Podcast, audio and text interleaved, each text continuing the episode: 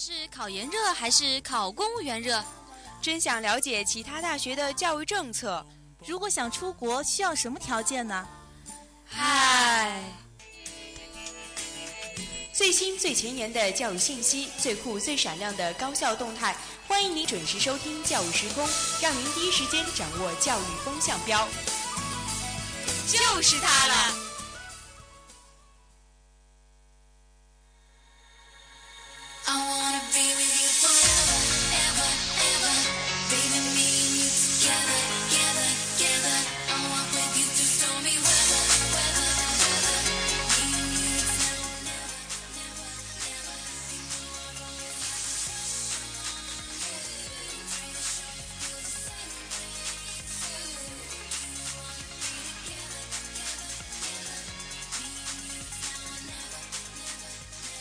北京时间的二十点三十二分，欢迎您继续锁定 FM 九十五点二浙江师范大学校园之声，这里是教育时空，我是今天的主播金翔，我是陈颖。好的，那在节目的最开始呢，我们还是要为大家介绍一下本期节目的主要内容。首先，在第一个板块教育新闻当中，给大家带来的第一条消息呢，就是关于浙江省二零一五届高校毕业生师范类专场招聘会在我们浙师大举行了。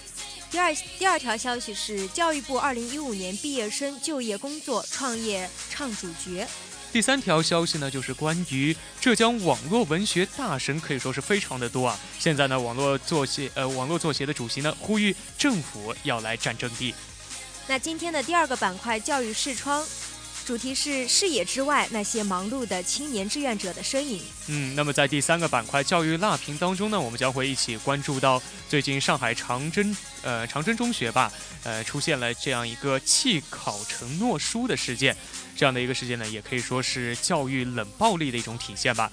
那么在一段音乐过后呢，我们就进入到今天节目的主要内容。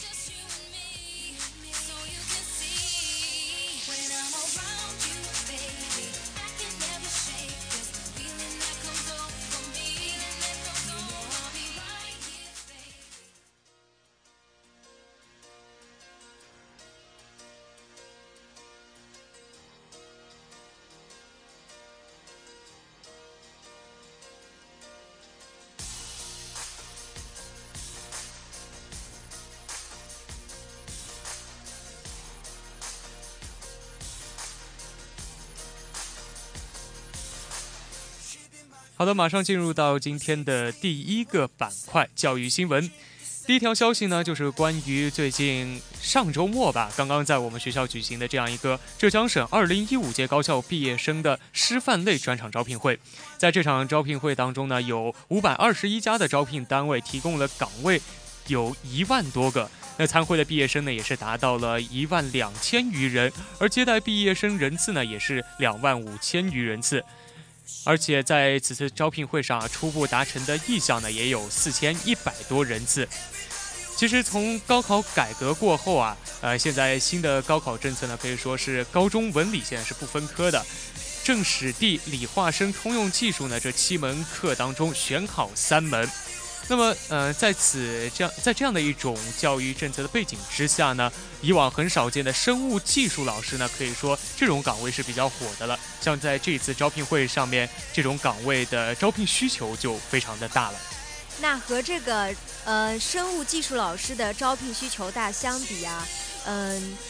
就我个人而言，我们的专业是对外汉语嘛。那其实这个专业学姐学长应聘的时候都表示，用人单位都不需要，劝他们赶快转行。那我也是非常的焦虑，在考虑我要不要转行这个事情。其实我觉得对外汉语这个专业的话，你可以教语文，也可以教英语啊。其实也算是呃两用了。嗯，其实从今年这个招聘会传达出来一个信息啊，就是说现在嗯市场上是特别需要一专多能型的教师的。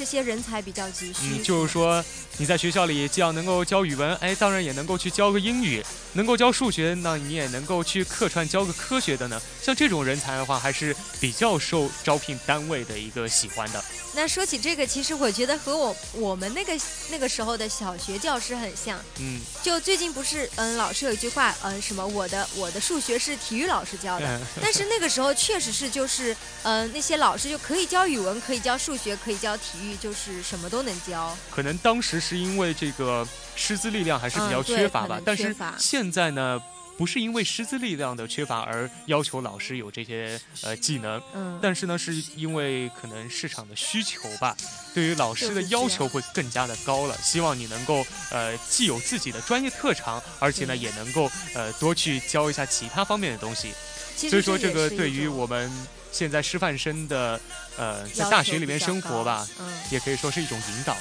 那我们其实，嗯，在学习我们本专业的同时，也可以去旁听一些课啊。就是，嗯，总之一句话，要适应社会嘛。嗯，那陈颖，你这次就是这个招聘会有没有去逛逛？嗯，我其实自己是没有去那个招聘会的现场感受一下那种，嗯，非常紧张的氛围。嗯。但是我有一个学姐，她去了，然后她和我分享了一下。他说他看到的是一个研究生学姐在面试的时候，可以说是看到了整个过程。嗯，然后那个学姐呢，确实是非常的优秀，但是她有些太过自信了，嗯，就是没有了？对对，就是没有没有以一种谦逊的态度去面对这个面试嘛。嗯，然后那个嗯考官老师呢，也是说，就是他对他这么的严厉，也是对他一种负责的态度。嗯，因为那个。那个学姐就一直在强调自己的专业成绩都是嗯第一的，非常的优秀，然后得到过很多老师的肯定啊承认。但是她面试的时候啊，我觉得她这点就搞混了嘛。那个学校是一一所高中，但是她以为那是一所初中。那我觉得她对于这个招聘会还不是特别的重视，就没有了解清楚可能。其实我觉得一个招聘单位的话，他对你。最根本的需求，最根本的肯定，应该是你对于他的态度，对对，而不仅仅是你的能力。我也觉得，所以应该以一种谦逊的态度去面对。嗯。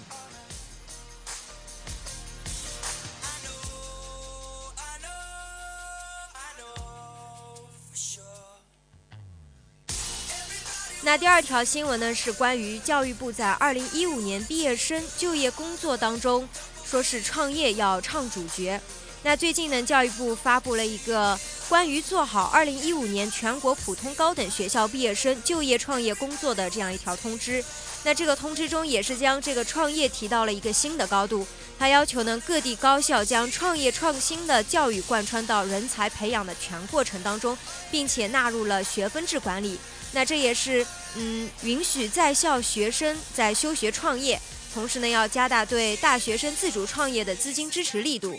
那其实，嗯，我们学院应该是我原来的学院，呃，文传学院的学生会主席呢，他是从大一就开始，大一就开始创业了。那他一开始也是从嗯摆地摊啊，送外卖，然后到现在做到了开网店。那在这个两三年当中，也是赚了不少的小金库了。嗯，然后据说他当时选主席的时候，就是因为他会赚钱，所以才当选了这个主席。其实创业也不是那么一件简单的事情。现在大学生这个创业率，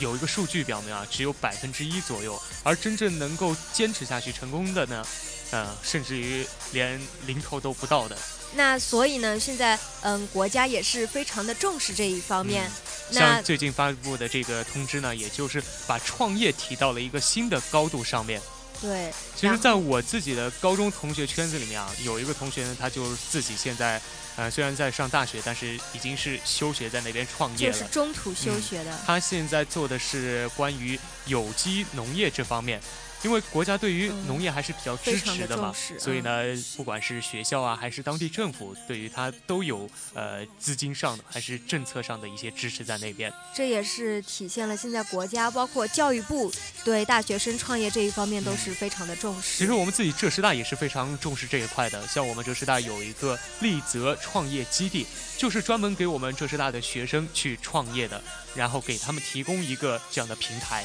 那不知道我们现在浙师大有没有这样的学生通过这个平台去嗯创业努力？有的，成功的人还是比较多的。你有你有接触过吗？呃，其实因为我是经管学院的嘛，我们学院里有很多人都是有这个创业的一个想法的，然后就是通过这个平台有了一个实践的机会。那也是嗯，我们大学生也要非常感谢这些对我们的支持。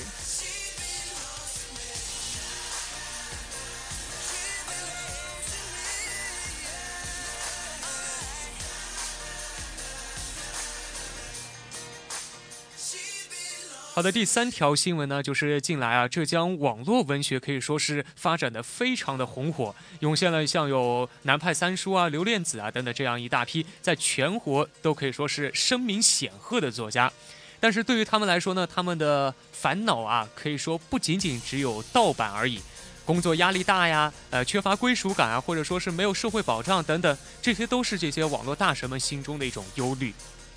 那虽然现在有一些非常顶级的网络写手，他们甚至一年的版税收入可能已经超过了呃一千万，但是对于大多数处在金字塔底层的这些作家而言呢，他们的生活状况其实并不是非常的乐观，因为网络作家身份它本来就有一种不稳定性，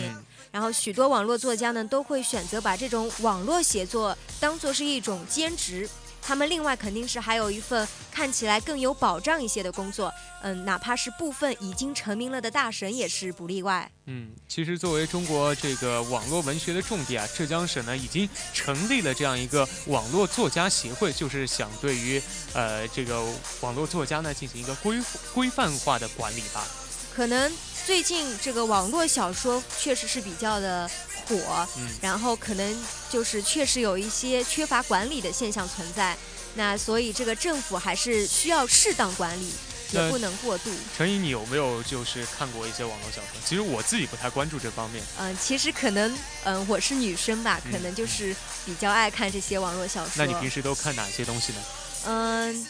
我看的非常的杂。但是，嗯，我知道最近很多大学生也是在，嗯，开始写小说，包括我，我甚至有高中同学，他在高中的时候就在，嗯，写网络小说。其实像那些就是网络大神啊，他们就比如说那个烽火戏诸侯吧，他也是从高中的时候，这种这种其实我觉得他们本身的那个，嗯，写作才能肯定就非常好。嗯。这个是必须的嘛，不然的话你也写不出这种非常受欢迎的这种小说。当然，呃，他们另外能够受欢迎呢，也是因为他们就是结合了我们现在大学生或者说是青年人的一种需求吧。但是其实，嗯，虽然说我喜欢看小说，但是我也感觉到，就是嗯，我看的小说确实是非常没有营养的，对，就只能供休闲娱乐一下，而且也有点乱，感觉，嗯，是非常的杂乱。所以说，嗯，现在这个网络文学市场吧，还是需要政府来介入管理一下的。嗯，可能，但是，嗯，也不能过度的介入，那到时候就可能又会造成另外一种，嗯，极端的现象，过犹不过犹不及吧。对。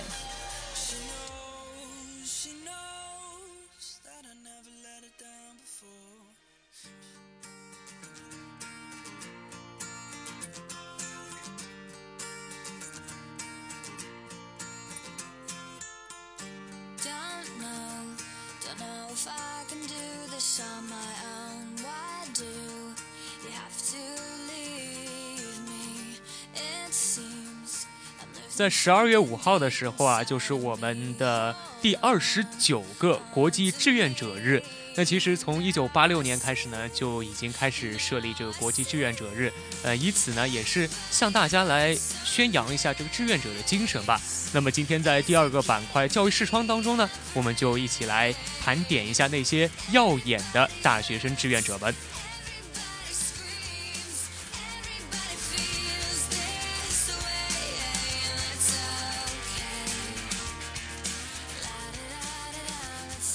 那第一个为大家介绍的是一位上海世博会的志愿者，他叫做祝月，他也是华东师范大学的一名学生。嗯，他也曾经在2008年的时候在北京北京奥运会担任过志愿者。那他参加的这两个活动呢，都是非常大型的，可以说是国际的活动。嗯，他是从鸟巢一带到了海宝一带。在这些广阔的大平台上呢，他们他也是非常好的诠释着中国志愿者的这样一种形象。其实像奥运会啊，以及世博会等等，这些都是一些比较大的平台。嗯，那可以说呢，也是对我们大学生的一种历练和锻炼吧，在这之上。而且要求也是非常的高。像今年的 APEC 会议也也有一些大学生志愿者。APEC 会议当中接触的都是一些国家的领导人，所以说呢，对于呃这个志愿者自身的素质要求还是比较高的，而且可能也是非常的累，他是整天整天的。像有一个志愿者叫做林宏伟，他呢就是每天天刚蒙蒙亮的时候啊，就必须去赶到会场，然后就开始一天的工作。在主会堂呃在主会场的通道呢进行引导啊，维持入口是秩序啊。然后面对来来往往的各国的工商界的代表呢，他必须还得保持这种非常高昂昂扬的这种状态，可以说真的非常的累。而且，嗯，在这样一个非常高要求的嗯一种会议上面，他们肯定志愿者也需要面试什么的嘛。那我觉得他入选了也是非常的不容易，本身也就是证明了他自身的一种优秀。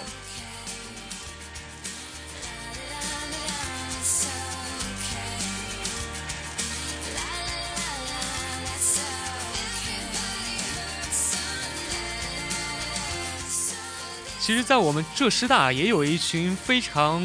优秀的志愿者吧，就比如说有一个时间银行团队。哎，陈颖，你知道时间银行的是什么？这个其实，呃，我很久以前就嗯听说过这个东西。它是时间银行，其实是国外提出来的一种嗯互助的模式。嗯嗯。它具体呢是有五十五岁到六十五岁这样一些一群身体硬朗的老人。然后和一群孤寡的高龄老人，他们相互结对子，在力所能及的范围内呢，互相提供帮助，然后把这些帮扶的时间存入这个时间银行。嗯，那当这批老人就是原来那些身体硬朗的老人需要帮助的时候呢，他们可以取出这些已经存进去的时间，然后由那个这个银行的社工机构为他们来嗯提供援助。这是算是老人自己。一种互帮互助的模式吧。对，这个我觉得也是非常的节约资源。那其实呢，这种时间银行模式的出现啊，也是应我们社会的一种需求吧。因为现在像独居啊、空巢啊、孤寡等等这些词汇是越来越多的提出现在了我们老人的身上，而现在仅有的这些呃社会社区服务的这种体制啊，并不能够去完全满满足老人们的一种需求。所以呢，这个时间银行呢，可以说是，嗯，给这些老人一种全新的养老模式吧，以这种时间储蓄的来激励老人们去积极的结对，然后借助邻里之间的这种力量，为独居老人重新搭建一个沟通交流的平台，可以说是让老人自己帮助自己。嗯，那在我们浙师大呢，也有这样一个时间银行的团队。那就是在我们呃法政学院的社工系的一些研究生，他们就组成了这样的一个团队，去帮助我们金华的一些老人们。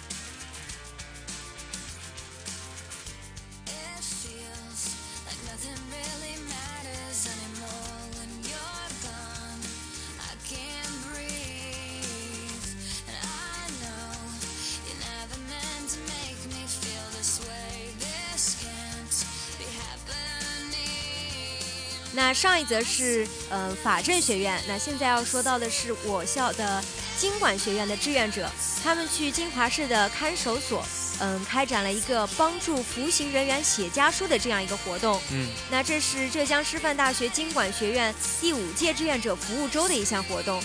这些里面的看看守所呢，呃，是志愿者们的三大服务基地之一。那其实有很多的服刑人员，他们都是非常的想要向家人表达自己的忏悔以及对他们的思念，但是因为都是一些青少年的那个犯罪人员嘛，可能嗯文化程度不是非常的高，不能独立个不能独立的完成写信，所以说嗯，我们这些大学生就会去帮助他们去然后他们会非常的高兴。对，其实我自己不是经管的人嘛，然后我身边的就是清大队的那些朋友们。他们呢，就是经常会去这个看守所，然后去做一些志愿者活动。像我，呃，身边一个非常好的朋友吧，他接触的就是这些少年犯，然后他给我们就是介绍啊，这些少年犯，我们可能认为他们胆子是非常的大的，因为去敢于做这些犯法的事情，对。但是呢，其实跟他们接触下来还是非常的羞涩的。就比如说，你让他起来回答一个问题啊，还是会像小学生一样的那种感觉。其实用嗯羞涩这个词来形容他们，我还是觉得非常的呃不适应，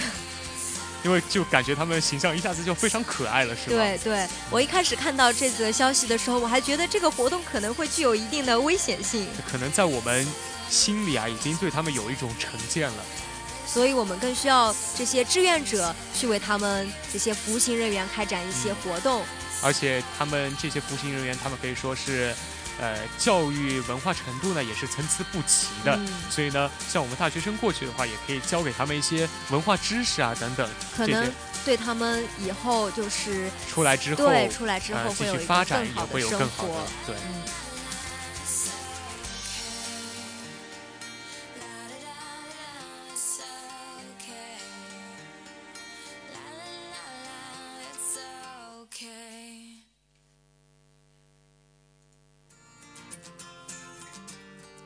那虽然现在有很多的志愿者呢，也是受到了社会的质疑，比如说像苏州有一名捐献了父母遗体的这样一位志愿者，他就受到了邻居啊亲友的指责。那更贴近我们生活一些的呢，呃，我们学校的志愿者，现在有很多人都批评说，我们做志愿者呢是为了加那个德育分。嗯。但是其实我觉得无论如何，这种志愿者精神都是应该要得到发扬的。不管是嗯为了什么，我觉得看到那些小红帽，我心里就会有一种特别踏实的感觉。对，因为他们至少是真真实实的在为我们学校做一些事情的。是的，这种志愿者服务的精神呢，确实是应该让我们去传扬下去的。嗯。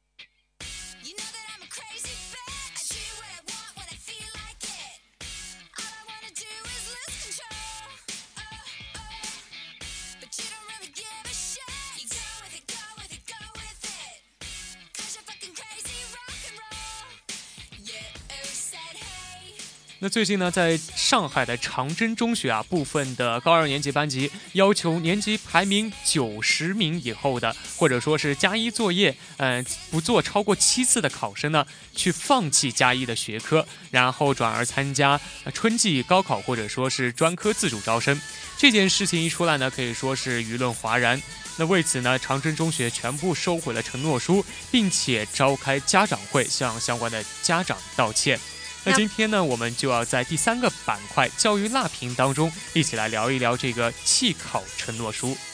那关于这个具体的承诺书呢，在长征中学的百度贴吧当中，就已经有同学上传了这个承诺书的图片。嗯，这个承诺书是嗯，照片中完整的摆放在数学作业单上，它上面写着：“我是高二几班的学生某某某。”目前我已经深刻意识到了加一学习的重要性，一定会刻苦勤奋的学习，为高三打下坚实基础。但如果期末考试加一功课成绩年级排名九十名以下，说明本人加一学科学习能力严重不足。另外呢，如果加一学科作业不做的情况超过五次。说明本人加一学科学习态度严重不端，我在此承诺，一旦出现以上任何一种情况，本人将放弃加一学科，届时参加春春考或者是专科自主招生考试。那这个发帖人也是留下了心好累的感叹。好严肃的一份这个呃，可以说是承诺书吧。其实大家可能听到现在不知道这个加一是什么概念。因为在上海的话，它高考是采取三加一的模式，也就是说语数外，然后文科生的话是要在政史地当中另选一门，而呃那个理科生的话是要在理化生当中选择一门的。这个加一呢，就是后面选择的自己自主选择的这样一门功课。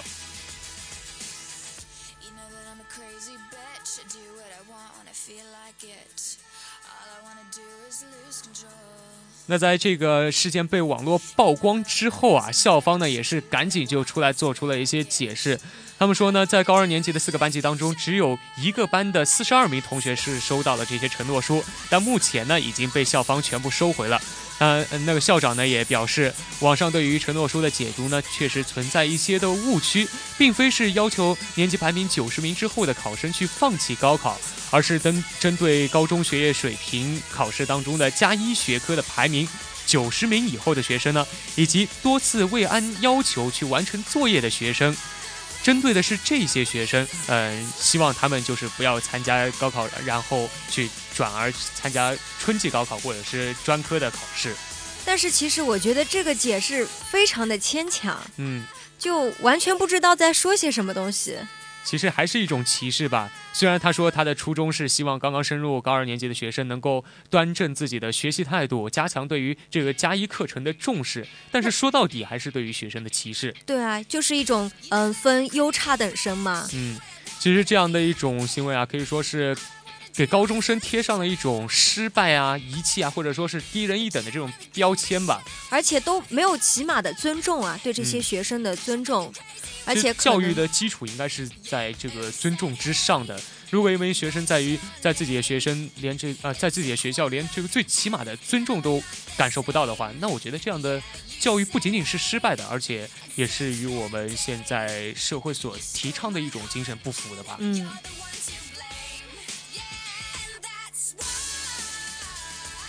那其实呢，不少网友啊也在评论当中指责校方的这种行为，说他们是非常粗暴的，认为学生接受教育呢，参加高考是他们自己的权利，校方呢是无权去干涉的。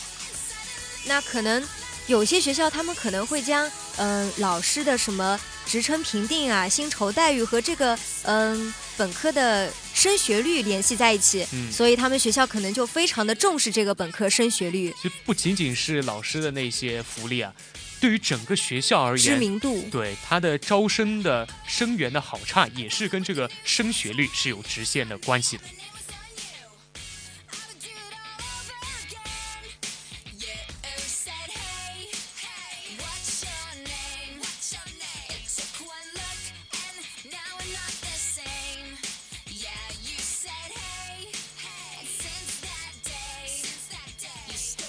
其实这个弃考承诺书呢，可以说是一种教育冷暴力。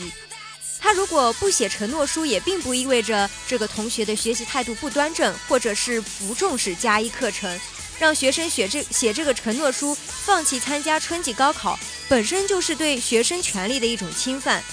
那这样的做法呢，尽管它有着冠冠冕堂皇的理由。但其实它就是一种践踏了学生权益的一种行为。嗯，而这个弃考承诺书的废话，其实就是这个为升学率和为本科率的这样一种教育观。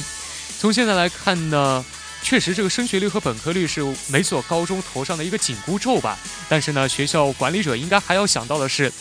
我们去追求这个高本科率和高优分率的话，也要走走的是这个提高课堂的教学的这种正道，而并非这些旁门左道。况且现在高考都改革了，就是嗯，整一个社会或者是教育都是需要一种嗯多元化的一种人才。所以说。学校，呃，像现在这种高考改革的话，是提倡高中生在高中的时候就能够根据自己的兴趣爱好去选择自己将来的道路。那在这个时候呢，学校更应该做的是去倾听学生的心声，对，然后根据他们自己的那种爱好啊，或者说是实际情况，去选择适合自己的教育模式，而并非像这种高考呃弃考承诺书这样的一种，呃，可以说是压制的这样的一种行为吧，嗯。